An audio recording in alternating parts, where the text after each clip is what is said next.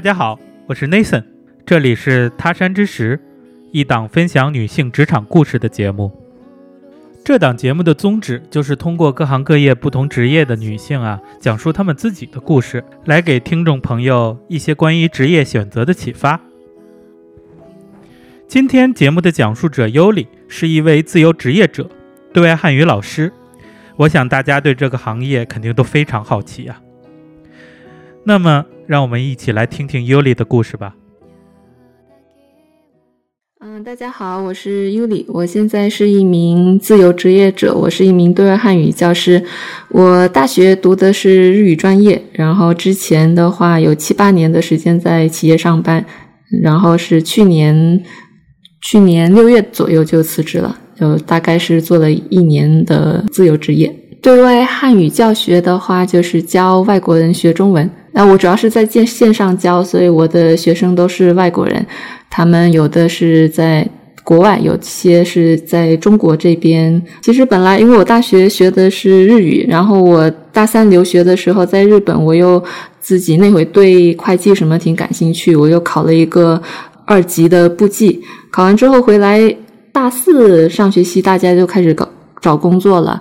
然后那会就是四大算是我们还蛮热门的日语系，呃，还有其他外语系挺挺热门的一个选择吧。就是跟着大刘去投简历去面试，就挺顺利的。就因为有这个留学经历，还有这个刚好有一点点的这个。会计的基础，然后就去了。当时就觉得，嗯，挺理想的，就觉得，哦，这个是我以后的职业的发展道路，我都就想的特别美好。在这里给大家解释一下啊，四大指的是四大会计师事务所，这在当年是一个非常好的选择，对于毕业生而言，薪水非常高，而且也很体面。但是尤里在入职以后，并没有觉得很开心，他的压力。非常大，大的那个工作就是因为压力特别大，每然后每天早上你起床哦是应该是每天前一天晚上开始，你想到第二天要去上班，你就已经开始很恐惧了，就是这种这种状态，感觉每天都是处在这样的一个状态，心理压力特别大，到最后实在扛不住了，那个刚好要。要转正了，然后就觉得是自己给给自己自己一个暗示吧，就觉得啊，这个是一个信号，这是一个时间点到了，那我的身体真的扛不住了，我的精神扛不住了，然后就选择了在那个时候辞职。这之后呢，尤里去了云南旅行，然后回来又找到了几份工作，但一直都不是太理想。后来他又找到了一家法国公司，但是进到法国公司之后。他依然碰到了很不开心的事儿。那个老板吧，他是那种四十多岁的那种中年法国女人，然后每天就是板着个脸，每天上班的时候先要打卡，打卡的时候都要经过她的那个地方。然后你知道吗？每天上班的时候，你就是特别进公司门之前，你都是一直在祈祷啊，不要让不要她不要在座位上，她不要在座位上。你就是连早上跟她去打个招呼这件事情，都让你。非常的恐惧，这个恐惧以致多严重，严重到我后来已经辞职了。辞职后有一天我在商场的时候，突然碰到他，我碰到他那个时候，我马上跟真的跟跟跟见了鬼一样，我马上掉头跟我朋友说：“快点走，快点走，不不不想看到我前 老板。”就是就这么夸张，就是给我造成的心理阴影这么大。就在尤里职场失意的时候。情场却开了花，他遇上了一场跨国的恋情，而且这场恋情给他带来了事业的转机。我当时那个男朋友他是希腊人，然后我们是在在网上认识的，呃，认识以后就开始聊天，差不多多聊了一个星期以后，然后周末就呃约出来见面了，然后后面就是觉得这个人挺挺真诚的吧。然后跟他聊天也聊得挺开心的，然后就开始跟他约会。他那个时候是在中大留生留学生院学中文，所以他每天晚上都要做作业。然后有时候跟他约会，他还在那边做作业。然后就遇到不懂的他，他就问我。那问我的时候，我我发现，哎，好像还挺难的。当下问我，我都没有办法马上给他解释清楚，然后我就，我也还得去查字典啊，查一下这两这个这个词应该怎么用啊，这两个词有什么不一样，为什么选 A 不选 B 呀之类的。查了半天之后，再慢慢跟他解释，然后发现，就听完我解释以后，他就觉得，哎哎，挺明白的啊。有时候还会说，哎，你讲的比我们老师说的还好。就是被人夸了以后，你就你就觉得，哎，好像这个是是我嗯挺擅长的，我能做好的一个东西。开发了副业的尤里，在主业上又遇到了新的机会，因为他会日语，又有在日本留学的机会，所以他到了一家日本公司工作。一开始呢，尤里还是挺走运的，遇上了一个非常和善的老板。但是随着他的老板调走调任，他被安排了一个他非常不喜欢的工作，那之后他非常痛苦，于是他决定把副业转为主业，他要辞职。每天的那个状态就是我后来后来离职以后，我的那个同事坐我旁边的同事，他就是说，当时看我每天我每天在那边都很暴躁，就是接到一个。电话或者是看到一封邮件，我都是马上就是反应特别大。我后来想想也是，我那那会每天的这种工作状态就是这样，就觉得精神损耗特别大，坐在那里你就觉得特别浪费时间。我想到我以后还要一直在这边工作下去，就想想起这个就觉得特别难受。然后就因为这个，越是有这个对比，我就越发现我其实更喜欢上课。我是下班以后，我就特别期待下班以后回去给学生上课。然后周末有周末有时候课特别多，没有什么时间休息，就是你很累，但是你又还蛮享受这个事情。这个是我作为一个喜欢事情的一个标准吧。呃，虽然很累，但是你还很喜欢的这样一种状态。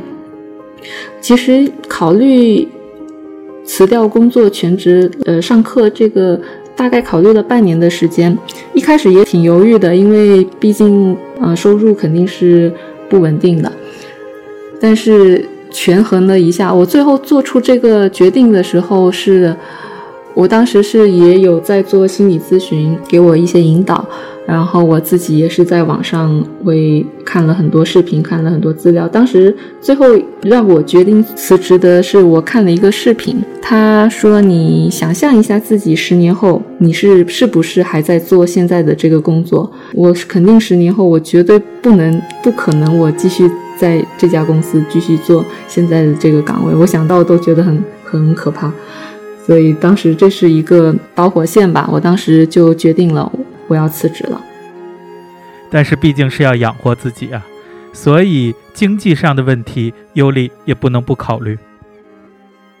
嗯，当时兼职的话，我是嗯一部分学生是以机构的，然后一部分学生是我线上平台自己注册的，加起来其实也不多。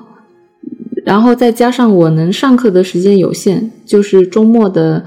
这两天，然后工作日晚上的还得匹配学生能上课的时间，算下来的话，一个月少的时候可能两千来块钱，多的时候嗯四千多吧。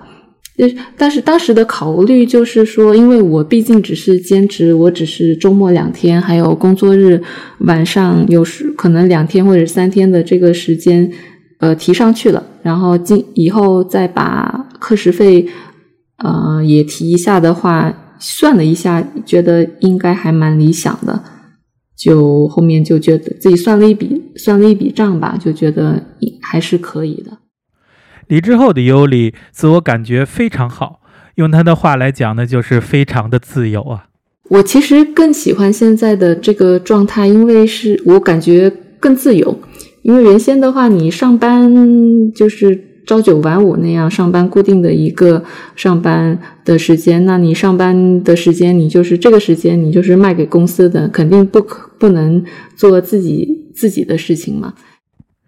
不只是时间上的自由啊，其实还有很多其他方面，尤里也可以从这份工作中找到，比如说最重要的成就感。我觉得就是当老师本身就是一件很有成就感的啊事情，特别是你教一个学生，教他，特别是语言的这个东西，他学生的进步是会特别明显的。你能明显看到他有进步的时候，你就是特别有成就感。我我有一个学生，一个他一个德国的学生，是去年的时候，他是去年。跟我上课，他那回的水平是他自己已经考过 HSK 三级了，然后他跟我学 HSK 四级的课，他他就是很努力，然后他的目标也挺明确的，他就给我跟我上，然后上课的话，我我对他呃要求也呃稍微严格一点，然后他学的也很用心，那回一个星期下来，他可能跟我上个四五节课的样子，然后他。考了过了这个试以后，后面他去找工作，找到一份挺好的工作。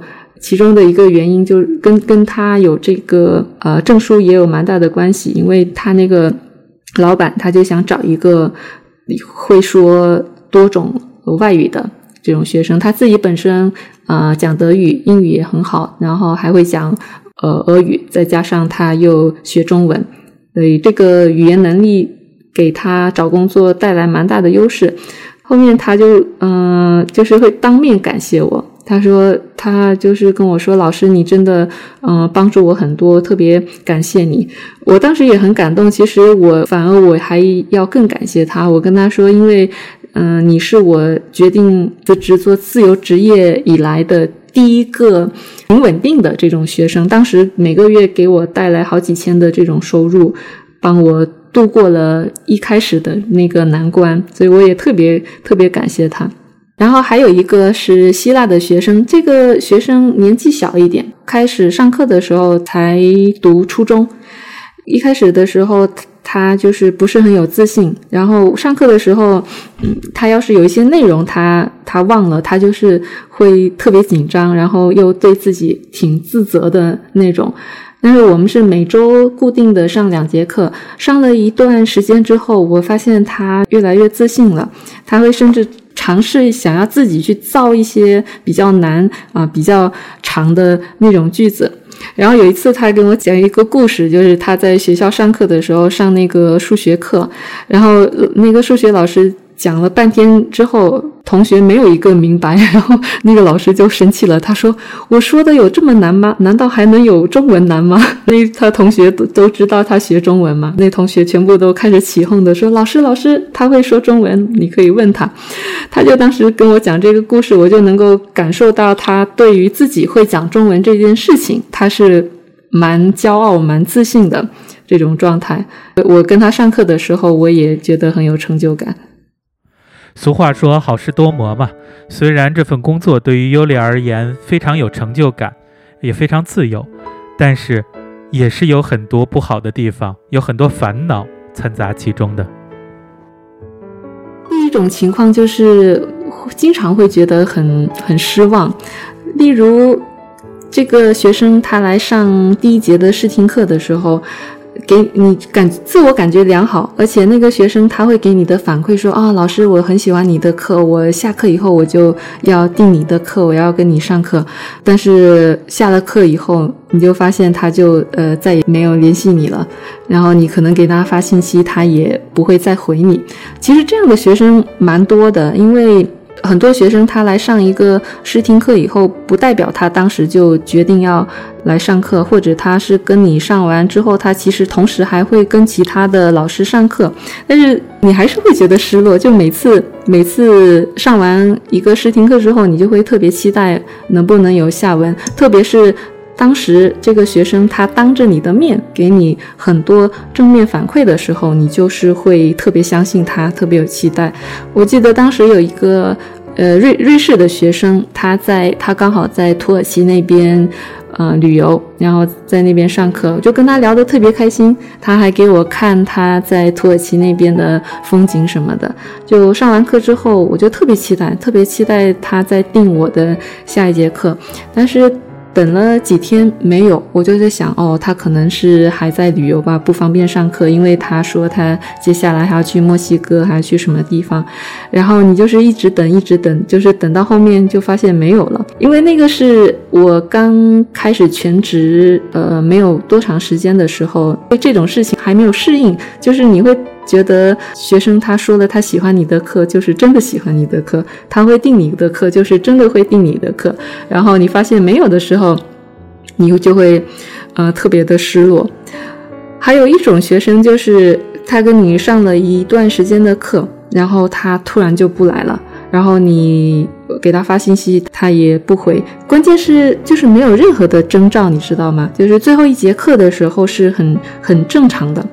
当时有一个英国的一个一个五六十岁的一个爷爷给他上课，他工作也挺忙的，他是一个一个医生，工作挺忙但，是他还会抽空来上课。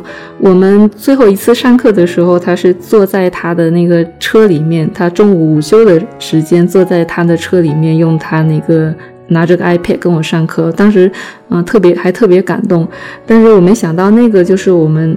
最后的一节课了，后面我再给他发信息什么，他都没有再回，而且他订的是十节课的课时包，那个课时包半年的有效期，等到半年要到期的时候，我都联系不上他，他都他都没有把那个上完。我其实一开始是我是特别担心的，因为那会疫情还蛮严重的，我当一开始是会想，是不是他遇到了。得了新冠，是不是遇到了什么情况？为什么？嗯，因为就是你那个时候，你就是没有办法接受一个人，就是突然上课上的好好的，就突然失联的这种状态嘛，你就会在想啊，可能是出了什么意外。但如果他真的出了什么意外，你也会也会很担心嘛。这个学生截止就到了现在，这么长时间过去了，反正就是没有再联系上。就也觉得挺遗憾的吧，但是后来这样的事情，嗯，多了以后就嗯开始慢慢的习惯了，就是这个是作为这个职业不稳定的一个特点之一吧。估计大家没想到啊，除了纯正的老外会来学汉语，还有一类学汉语的学生呢是华裔，尤其是第二代。还有一种情况是，这种青少年的学生的话，华裔的小孩会经常出现的情况是，家长会来干涉。前段时间我给一个印尼的学生上课，这个小孩也不小了，他二十岁，已经已经大学生了，而且还是在美国留学大学生了。我给他上了两三节课，都感觉挺好的。而且他那会已经是订了我十节课的课时包了。这种一般是学生觉得跟这个老师上的好的情况下，他才会一次性订这么多的课。那天上课上到一半，我突然发现，嗯，他怎么眼眼睛一直在看别的地方，好像旁边有人跟他说话的样子。然后他突然就说：“啊，老师，你等一下。”他就把那个摄像头跟麦关掉了。我就可能是我当时想，可能家里人有什么急事要要跟他说吧。过了一会，他就是。把那个麦打开，他说：“老师，我我爸爸有话要跟你说。”我当时就懵了，我第一次遇到这种情况，还有上课上一半，还有爸爸要来跟我说话的。然后他爸爸一一上来在指导我的那种感觉吧，他说：“老老师，你我看你跟他就是这样聊天而已，他他是学不会的，你要给他压力，你要给他考试，他才可以学得好。”我当时第一反应有觉得有点被冒犯到，因为他说我。就是只是在跟他聊天，并不是我那个课件准备了很多。我是从一些呃日常的问候语开始，先教他，然后再慢慢我以有我自己的节奏，有自己的安排。但是他一上来就说我只是在跟他的小孩聊天，好像是我什么都没有准准备的样子。因为这个事情，我还难难受了几天。一个是确实没有遇到这种情况，一个是你就在下一次上课的时候，你就是老感觉会不会他的家长是一直在旁边旁听，就感觉是有有人 有人在旁边一直随时可能要来来插一手的那种感觉。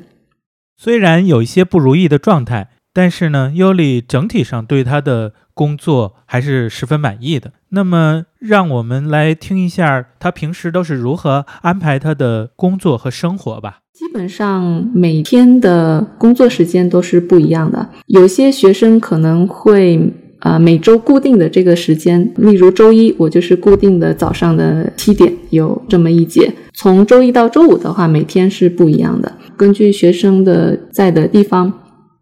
再加上这个时差，我的课基本上集中在早上和晚上，还有有时候下午，嗯，傍晚的时候会有一些。那我除了上课之外的时间，我就是自己会做一些课件，还有做一些啊播课给学生学习。